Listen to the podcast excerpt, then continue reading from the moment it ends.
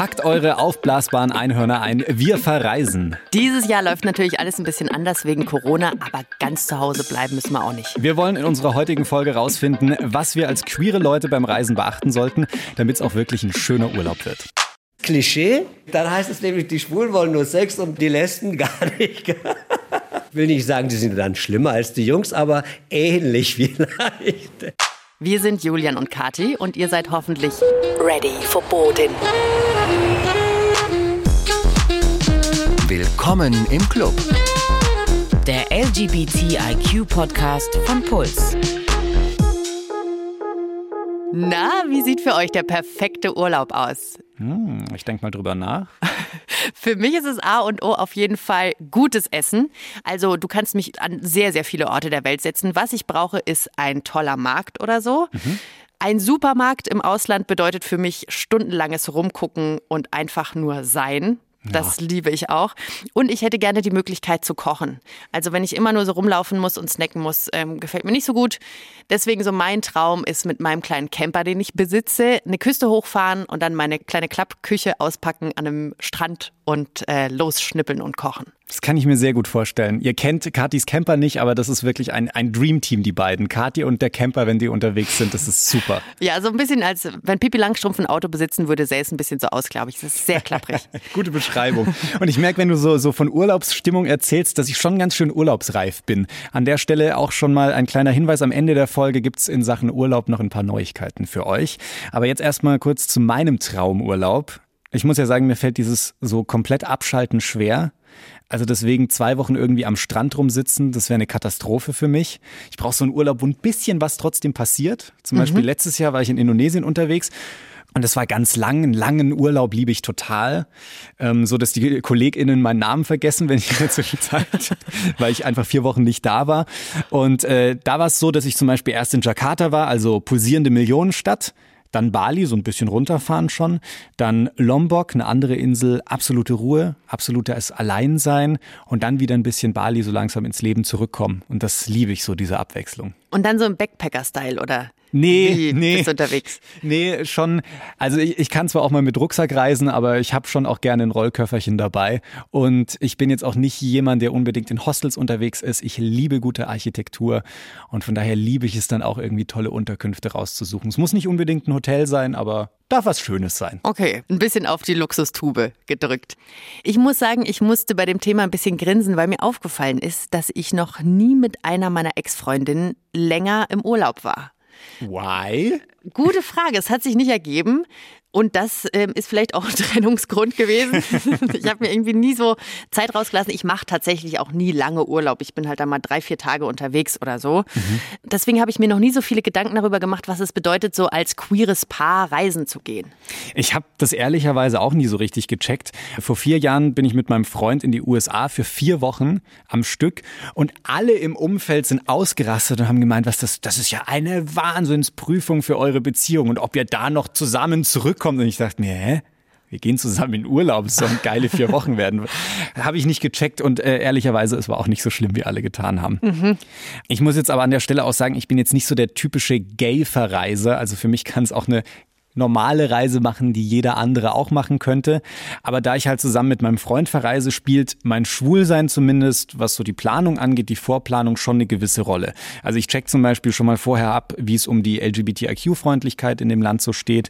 Ähm, und als ich zum Beispiel in New York war, da habe ich dann auch mal in Stonewall Inn geschaut, in der Christopher Street der Anlass, weshalb wir heute noch den Christopher Street Day feiern. Hört unsere Folge 9 an, da wird das ein bisschen genauer erklärt. Also wenn ich da dann so unterwegs bin und es auf der Strecke liegt, dann, dann schaue ich mir schon ganz gerne mal so ein paar queere Orte an, aber es ist jetzt nicht so, dass ich meine, meine Reiseplanung extra danach ausrichte. Gibt aber auch ein paar Leute, die das gerne machen. Zum Beispiel so CSD-Hopping ist ja super beliebt, also in der CSD-Saison auf möglichst vielen Paraden mit dabei zu sein in unterschiedlichen Städten. Äh, Stefan zum Beispiel, den kennt er vielleicht schon aus der HIV-Folge, der ist großer CSD-Hopper. Also mir geht es tatsächlich um das Erleben mit Freunden, diese, diese Gemeinschaft, dieses Miteinander, diese Freude einfach, diese Energie gemeinsam zu erleben. Und das vermisse ich dieses Jahr zum Beispiel extrem. Das ist sehr schade, dass dieses Jahr alles nur äh, virtuell stattfinden wird. Das kann ich mir gut vorstellen, wenn du so eine richtige Gang am Start hast und mit denen dann andere Sachen erlebst und alle feiern und sind irgendwie so in Unity miteinander vereint.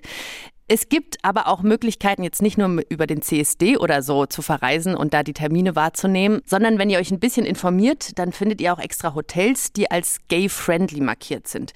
Es ist jetzt halt nur die Frage, was heißt das denn eigentlich? Ilhan betreibt ein Reisebüro und dieses Reisebüro ist extra für queere Leute und das merkt man auch gleich, wenn man da reinkommt. Der hat nämlich einen riesengroßen Heizkörper in Regenbogenflaggen schick und quietsrote Ledersessel und dazu ihn Ilhan als Reiseprofi. Das ist ist ziemlich witzig, sich von ihm beraten zu lassen.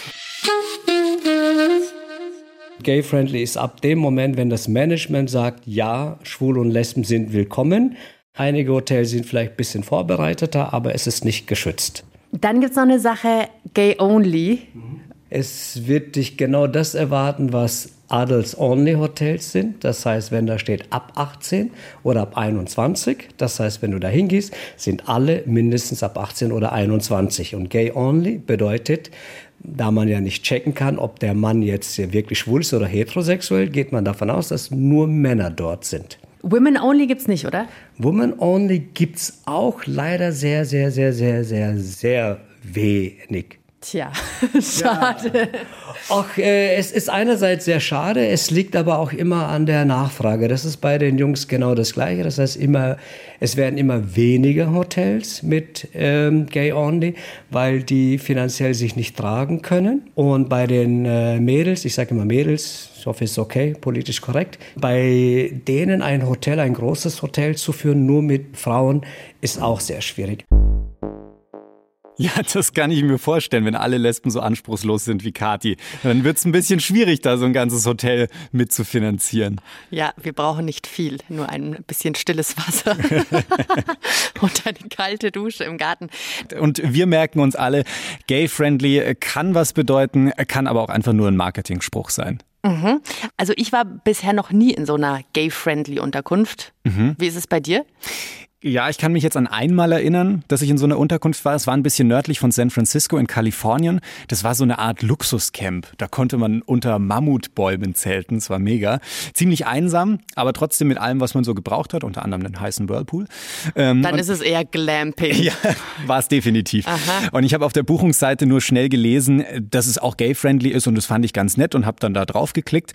Und erst als ich schon auf dem Weg zu der Unterkunft war, habe ich mir die Website nochmal genauer angeschaut und habe dann gecheckt, oh, das ist quasi der Zufluchtsort schlechthin für alle queeren Leute aus San Francisco.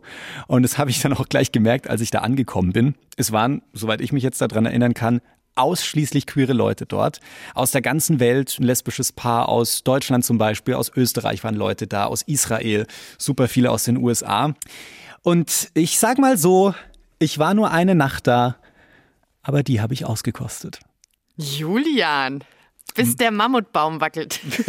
ich glaube, wir haben keine größeren Naturschäden hinterlassen, aber es war sehr schön. Und mehr willst du dazu nicht sagen? Nee, nee, nee, nee, nee alles gut. Okay gehen nachher noch zusammen Mittagessen, dann packst du aus.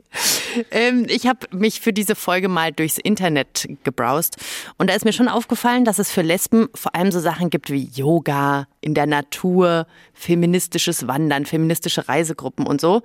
Und für Schwule ging es eher so in Richtung Party, Clubs, Strand, ähm, ziemlich bunt. Und dann gab es auch Gay Cruises.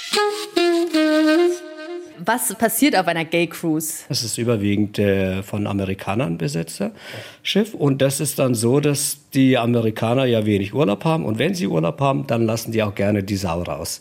Das heißt, man kann auch die Europäer gleich dort sehen. Die sind ein bisschen so zurückhaltender, weil die jedes Wochenende und jeden Tag die Sau rauslassen können. Da gibt es nicht diese Zeigefinger, da gibt es nicht diese moralischen Menschen, die einen ein schlechtes Gewissen machen. Und da kann man im Prinzip man selbst sein und das ist ein gewaltiger Unterschied, ja.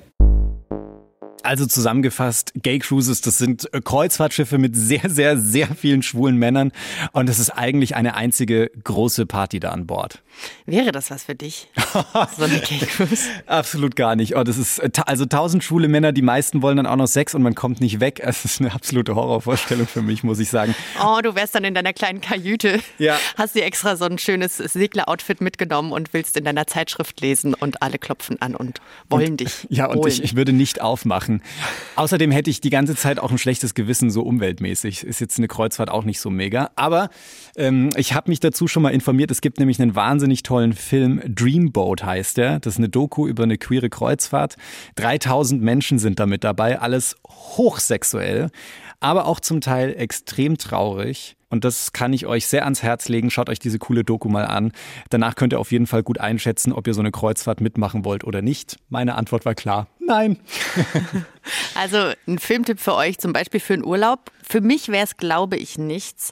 Aber wie Ilhan sagt, das ist natürlich so ein geschützter Raum und es ist wichtig, dass es auch sowas gibt. Für mich hat er aber noch ein paar andere Angebote, der gute Ilhan.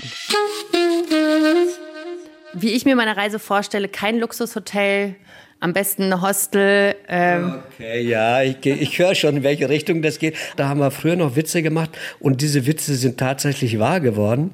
Es gab auf Lesbos Hotels, Frauenhotels, die auf ihren Parkplätzen oder im Garten Zeltplätze sogar vermietet haben, weil die Anfrage wirklich da war. Ich nehme mein eigenes Zelt mit, darf ich im Vorgarten zelten. Hauptsache so günstig wie möglich. Ja.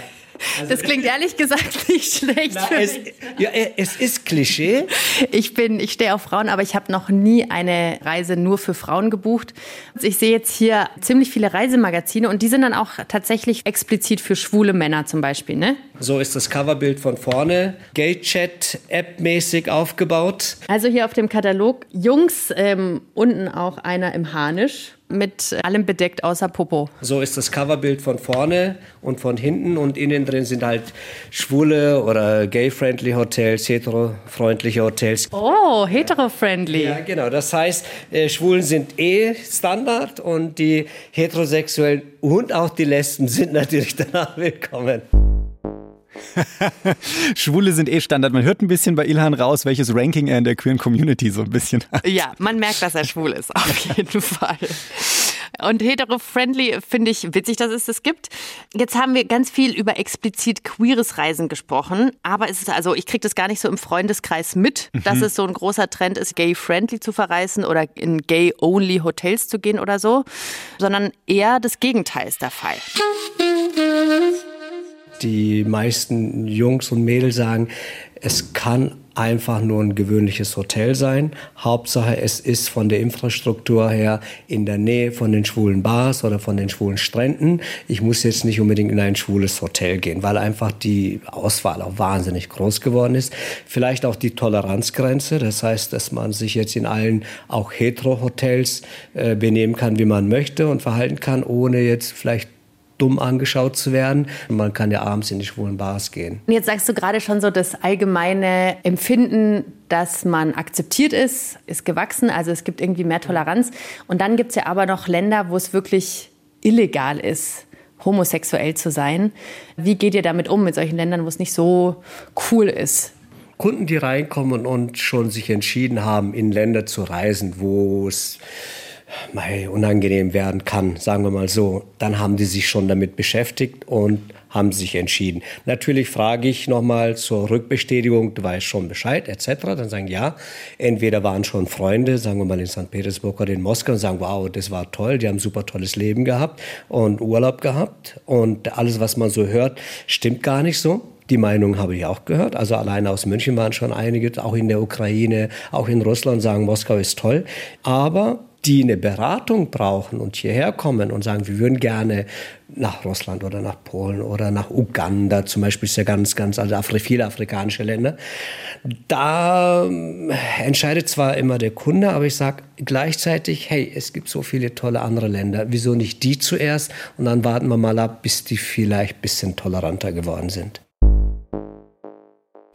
Bist du schon mal in ein Land gereist, wo explizit eine Warnung ausgeschrieben war, Achtung, Achtung, und du hast es ignoriert? Also eine richtige Warnung jetzt noch nicht. Also Indonesien hatte ich es gerade eben schon davon gehabt, das ist jetzt nicht gerade als gay-friendly bekannt. Ähm, dieses Jahr hatte ich eigentlich geplant, wenn nicht Corona dazwischen gekommen wäre, nach äh, Sri Lanka zu reisen. Und die sind auch nicht gay-friendly und da gibt's auch einige Bedenken. Und damit man überhaupt weiß und rausfindet, wie denn so ein Land überhaupt zu queeren Menschen und queeren Themen steht, da gibt's eine echt coole Weltkarte im Internet. Hatte ich unter anderem auch nachgeschaut, wie es um Sri Lanka steht, von Sparta Spartacus wird das rausgegeben. Das ist ein Guide für schwule Männer und die geben jährlich diesen GTI raus. GTI steht für Gay Travel Index und das gilt natürlich nicht nur für schwule Männer. Da stehen auch ganz viele Tipps zum Beispiel für Transleute drin oder für Interleute. Und das ist eine Landkarte, auf der es erstmal farblich markiert, wohin du reisen kannst. Und wir können gerne mal checken, Hast du, hast du einen, hast du irgendwie ein Reiseziel, wo du gerne mal hin würdest auf der Welt? Oh, weltweit. Ähm, ich wähle Mexiko. Okay, Mexiko. Mexiko. Hola. Ich äh, mach mal, mach mal äh, den. Gay Travel Index auf. Ihr müsst euch das vorstellen wie so eine Art große Tabelle. Und da sind jetzt die Länder gerankt und äh, die, die sind auch farblich markiert. Und jedes einzelne Land wird nochmal in unterschiedlichen Kategorien bewertet. Ich, ich scroll hier gerade nebenbei, damit ich Mexiko finde. Also unter den Top 10 ist es schon mal nicht. Währenddessen bekommt ihr noch einen kleinen Spanischkurs von mir. Bitte? ¿Cómo estás? Ähm, soy Katy. Ah, ich habe es gefunden. Bienvenido in Mexiko. Bevor okay. es peinlich wird. Platz 48 äh, nimmt Oh. Mexiko ein. Oh, okay. Und das ist ganz interessant. Also da gibt's eben diese Spalten, wo zum Beispiel bewertet wird, ob CSDs verboten sind oder Homosexualität illegal ist in dem Land. Ist in Mexiko schon mal beides nicht der Fall. Also Daumen nach oben. Positiv fällt mir hier Mexiko auch in der Spalte Adoption Allowed auf. Also queere Menschen dürfen dort Kinder adoptieren. Das gibt Daumen nach oben.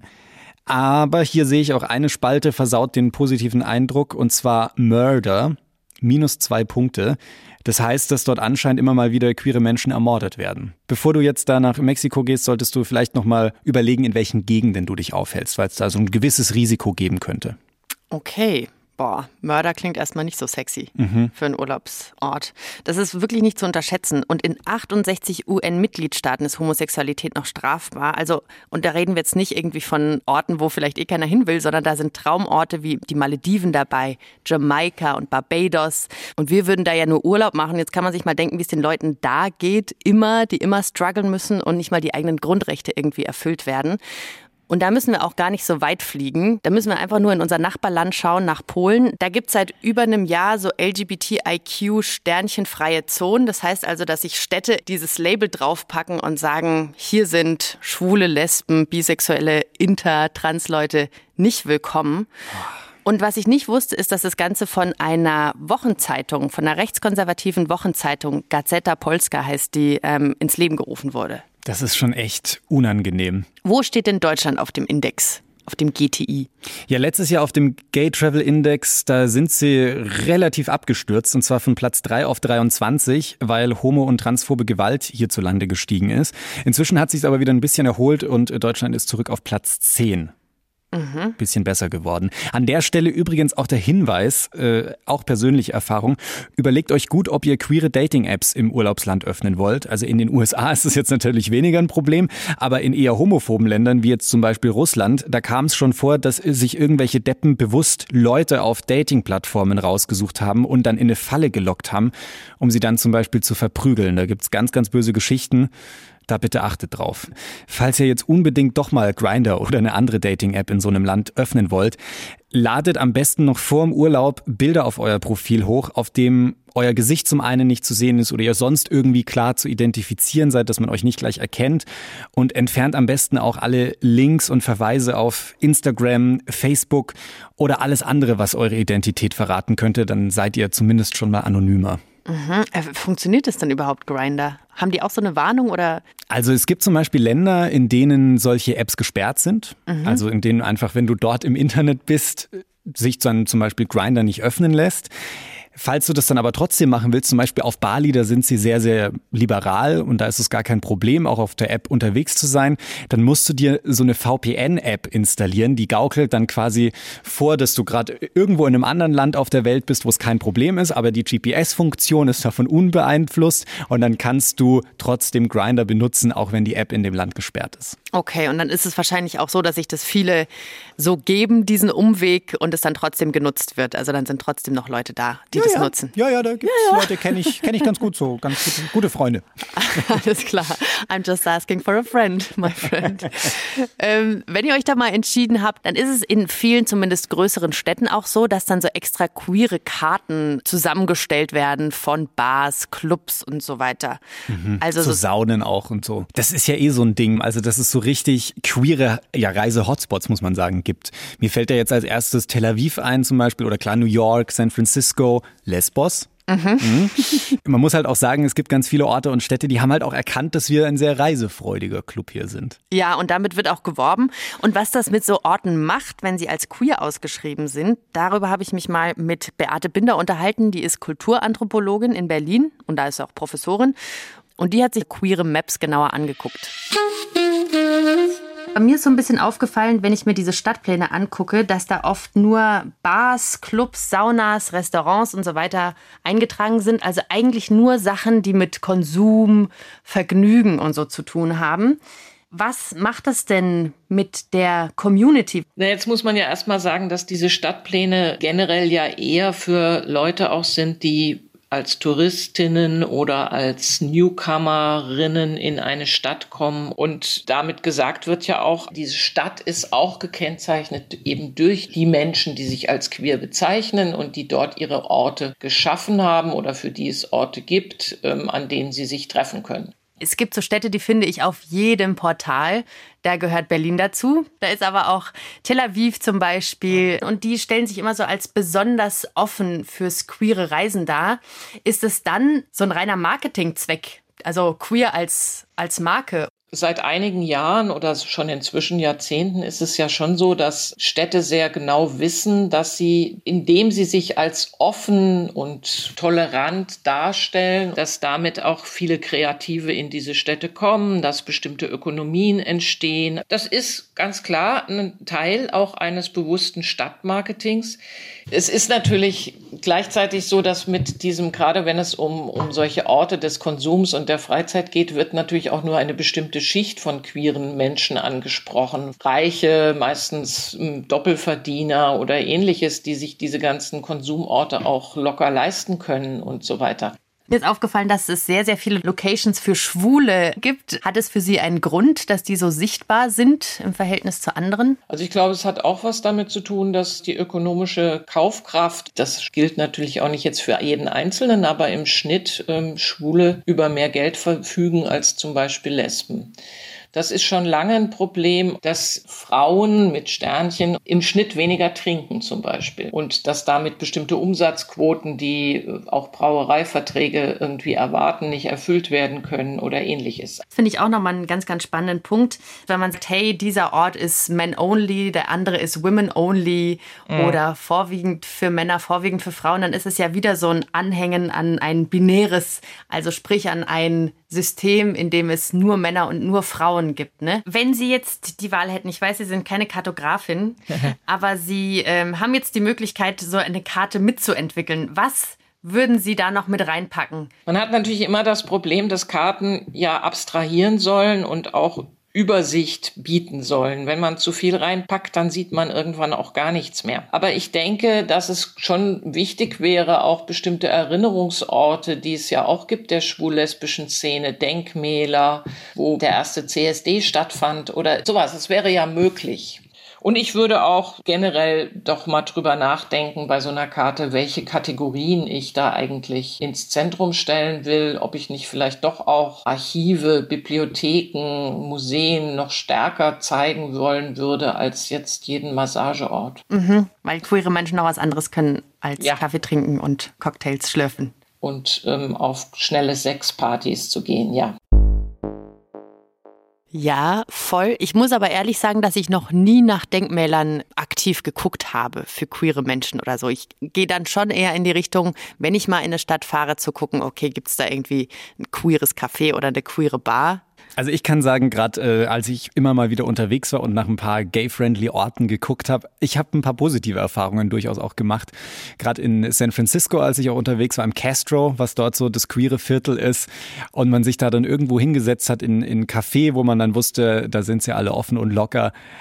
Du kommst super schnell und an, entspannt mit anderen Leuten in Kontakt und dann kriegst du gleich nochmal einen ganz anderen Spirit. Voll. Ich war zum Beispiel, ähm, fällt mir gerade ein, in Stockholm mal mit zwei Freundinnen eigentlich, die hetero sind und die beiden sind dann ähm, abends so um eins oder so dann schon ins Hotel gegangen und ich hatte mich da aber ein bisschen verguckt in eine Lady an dem Abend, die war Musical-Darstellerin und dann bin ich einfach mit dieser ganzen Gang noch mitgezogen den ganzen Abend. Die haben dann auch irgendwann angefangen, nicht mehr Englisch zu reden, sondern nur Schwedisch.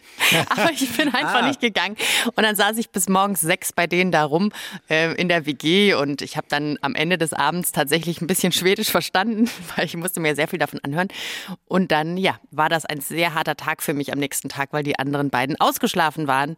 Und ich habe dann ähm, Sightseeing mitgemacht. Ja, man kann da schon so die ein oder andere Überraschung erleben. Auch der Reisevertreter, äh, dem Kati vertraut, Ilhan oder Travel Designer steht, glaube ich, auf seiner Visitenkarte. Hast du mitgebracht, ja, oder? Und da steht noch was drauf und zwar fit, frech und sexy. Geiler Typ einfach. Voll der geile Typ. Und der ist schon 21 Jahre im Business, im queeren Travel-Business. Und der hat richtig viel Erfahrung und deswegen hat er auch schon die ein oder andere Überraschung erlebt, was queeres Reisen angeht besonders ähm, aus arabischen Ländern, ja, wo man ein bisschen mit Bedenken hingeht, wobei ich mit meinem Freund auch in arabischen Ländern war. Im Gegenteil, wir haben eigentlich sehr Positives erlebt, nämlich einmal ist eine Männerwelt, Frauen weghören. Also überall, wo man hingeht, sind nur Männer, Männer, Männer, Männer. Wenn man jetzt ausblendet, dass die hetero sind, dann denkt man so, hm, okay, das ist mein Land. Die sind wahnsinnig äh, freundlich. Die sehen auch, dass wir so äh, Paar sind und also null Diskriminierung, im Gegenteil, also mehr Kontakt. Okay. In welchem arabischen Land wart ihr? Wir waren in äh, Oman, in äh, Dubai, in Katar, haben so eine, so eine kleine Rundreise gemacht. Und äh, ich weiß auch von zwei Jungs, die in Jordanien auch waren und die haben gesagt, also die haben noch nie in ihrem Leben so viel Kontakte gehabt wie sonst wo. Also die arabischen Männer sind äh, schon, also pauschal gesagt, aber die sind experimentierfreudig, dann wenn die wissen, okay, die haben nichts zu verlieren, wenn da natürlich keine Behörden, keine Polizei da sind. Und ähm, ja, also da kann schon auch die Post abgehen. Für lesbische Erfahrung frage ich jetzt wahrscheinlich den Falschen. Ja, äh, da, da kann man eher sagen, ähm, wirklich wieder, wieder Amerika. Außer wenn wir jetzt die griechischen Inseln jetzt auslassen, dann eher so Key West. Und weiß nicht, ich will nicht sagen, die sind dann schlimmer als die Jungs, aber ähnlich vielleicht. Also das habe ich wieder auch von Mädels gehört. Gibt es anscheinend auch. Ich komme jetzt auch nicht mit Informationen. Ja, du, das ist es nämlich. Dann heißt es nämlich, die Schwulen wollen nur Sex und die, die Lesben gar nicht. Also, ähm, dann halten wir mal für mich fest, ich reise mit einem Zelt auf eine schöne griechische Insel. Was muss ich da bedenken? Bedenken musst du gar nichts. Also du musst nur schauen, ob du dort auch halt äh, zelten darfst. Ansonsten ist alles in Ordnung. Elan denkt einfach an alles. ähm, ja, also mal sehen. Griechenland mit einem Zelt ist jetzt nicht für dieses Jahr, aber das merke ich mir auf jeden Fall. Aber ich würde absolut gerne mal mit dir, Julian, und meinem kleinen Camper mal so für eine Woche oder so. Du und ich, oh, wir ja? reisen durch Italien. Würde ich schon machen. Wenn dann vielleicht noch so ein kleines Luxusapartment daneben ist, so zur Sicherheit als Backup, falls mir es doch ein bisschen zu eng und kuschelig wird. Ja, es ist nämlich sehr kuschelig. Der eine kann mit Füßen ausgestreckt schlafen, der andere muss sich ankuscheln als Löffelchen. Also. Okay, ja. mache ich, mach ich alles mit. Für dich gerne. Wir merken uns also fürs queere Reisen auf jeden Fall erstmal online checken, ob das Reiseziel eine gute Idee ist und trotzdem nicht vergessen, die Gesetze, die da gelten, heißen ja nicht, dass die Leute, die in dem Land wohnen, dann tatsächlich auch dahinter stehen und das repräsentieren, was da so an Gesetzen gilt. Und in diesem Sinne wünschen wir euch jetzt eine gute Reise, auch wenn es dieses Jahr vielleicht nicht ganz so weit weggeht. Und wir droppen jetzt hier erstmal das Mic, weil das war es nämlich von uns für die erste Staffel ging ganz schön schnell rum. Und wir machen jetzt erstmal ein paar Wochen Urlaub, entspannen mal mit den Tipps, die wir jetzt heute gesammelt haben, aber auch keine Angst mehr. Wir kommen wieder zurück. Auf jeden Fall. Und bevor wir hier die Lichter ausknipsen, nochmal einen Riesendank an euch. Wir haben in dieser Zeit natürlich mit super Leuten gesprochen. Wir haben mhm. wahnsinnig viel gelernt. Aber wir haben uns besonders gefreut über all die Nachrichten, die wir von euch bekommen haben. Und auch ihr habt uns Ideen geschickt und Themenvorschläge und so. Und auch konstruktive Kritik. Und das ähm, hat uns wahnsinnig gefreut, hat uns wahnsinnig weitergebracht. Mega. Total. Und da waren auch richtig, richtig sweete Nachrichten dabei. Wie zum Beispiel die hier von Lea. Die hat geschrieben, hallo Kathi und Julian, ich bin Lea und 13 Jahre alt. Vielleicht bin ich ein bisschen zu jung für die Community. Nee, bist du nicht. Anmerkung von mir. Aber ich habe mich seit kurzem als bi identifiziert. Und bevor ich zum Punkt komme, wollte ich sagen, dass mir euer Podcast sehr geholfen hat während meines inneren Coming-Outs. Ich bedanke mich sehr dafür bei euch. Oh, danke. So eine meiner Lieblingsmails ist von Heidi und die hat geschrieben, Hallo Kathi und Julian, vielen Dank für den großartigen Podcast. Lach, ich bin sowas von überhaupt nicht in der Zielgruppe, in Klammern 49, cis-hetero, Sorry, not sorry. Da muss ich reingrätschen auch nochmal. In unserem Club ist jeder willkommen. Das betonen wir hier jedes Mal. Ja, dann schreibt sie weiter, mein bester Freund ist schwul und er hätte so einen Podcast damals sicher gut gebrauchen können. Ich hoffe, dass ganz viele junge Leute das hören und Trost und Zuspruch finden. Das Gefühl, allein zu sein auf der großen, weiten Welt ist alles, aber nicht sexy. Immer her damit, auch wenn ihr noch mehr tolle, süße neue Nachrichten habt. Könnt ihr uns zum Beispiel schreiben an willkommen im Club at deinpuls.de. Ich glaube, wir werden auch im Urlaub ab und an mal so aufs Handy schauen. Wir haben Datenvolumen, ja. Und wir hoffen auch, dass ihr viel Energie aufladet, egal ob ihr wegfahren könnt oder wollt oder zu Hause bleibt, lasst es euch so richtig gut gehen. Und das wünschen wir auch unserem Team. Die könnt ihr nicht hören, aber die sind immer bei uns. Und zum Beispiel Francesco Burgio hier, der sitzt hinter der Scheibe. Der produziert uns immer. Der, damit wir so richtig Hammer klingen, ist der mit am Start. Und unsere Redakteurin Mila Hahner, die ist super, hat eine Engelsgeduld und ähm, guckt immer, dass das, was wir sagen, nicht ein absoluter Humbug ist. Vielen Dank an der Stelle auch an Jacqueline Hofer für die Produktion einiger Folgen, an Bene Wiesmeier für das großartige Sounddesign, dieses am Anfang. Dann auch an Christopher Roos von Rosen, Dominik Will und Fabian Stoffers für unseren visuellen Auftritt, damit wir immer gut aussehen und auch an die Chefin des Ganzen. La Chefe Marion Lichtenauer. Vielen Dank, dass wir das machen dürfen. Und jetzt wisst ja, wie groß dieser Club ist. Ihr seid auch herzlich willkommen. Wir machen jetzt hier mal ein bisschen Urlaub und dann bis bald. Willkommen im Club, Leute.